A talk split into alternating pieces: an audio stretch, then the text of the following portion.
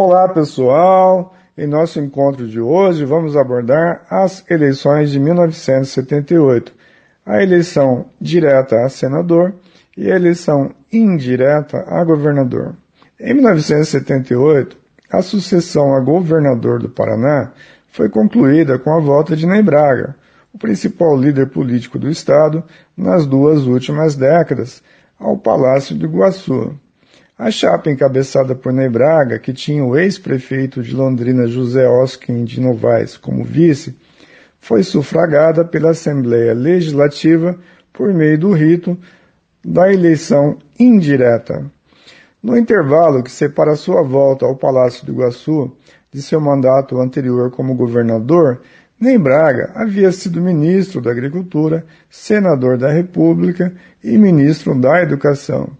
Na segunda metade da gestão presidencial do general Ernesto Geisel, Ney Braga teve seu nome cogitado como eventual candidato oficial a presidente da República, mas essa hipótese não se confirmou, pois o ungido foi o general João Batista Figueiredo.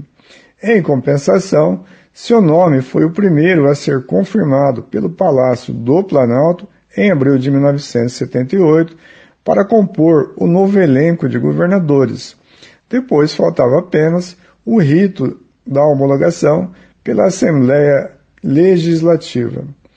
Em 1978, porém, os ritos da eleição indireta eram confrontados pela ascensão do MDB e pela rearticulação da sociedade civil.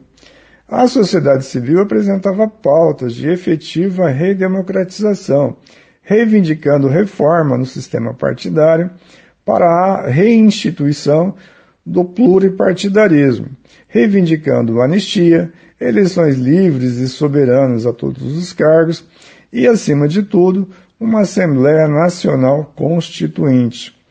Na ausência da eleição direta para governador e para presidente da República, a eleição ao Senado, a única eleição majoritária de repercussão na política nacional concentrava as atenções.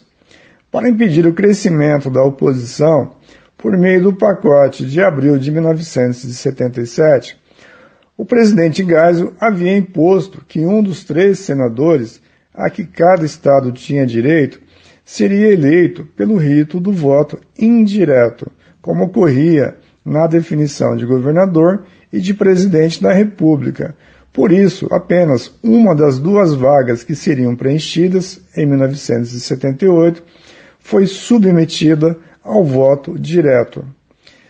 Na disputa ao Senado, a Arena apresentou a candidatura do deputado federal Túlio Vargas, que também exercera a titularidade da Secretaria da Justiça.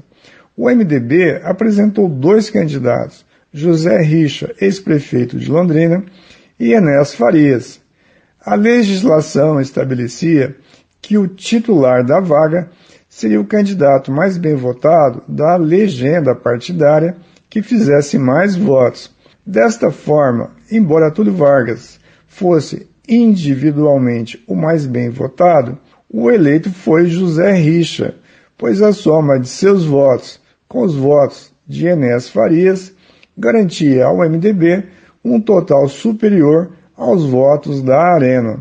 A outra vaga foi assumida por Afonso Camargo Neto, da Arena, ungido por meio do voto indireto do Colégio Eleitoral.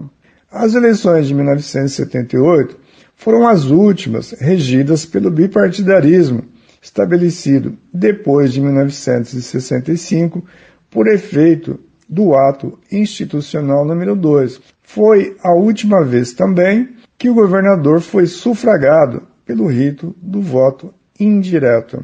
Em 1982, ocorreriam eleições diretas a governador, regidas por um sistema pluripartidário. Aqui é Reginaldo Dias narrando a história das eleições para a CBN.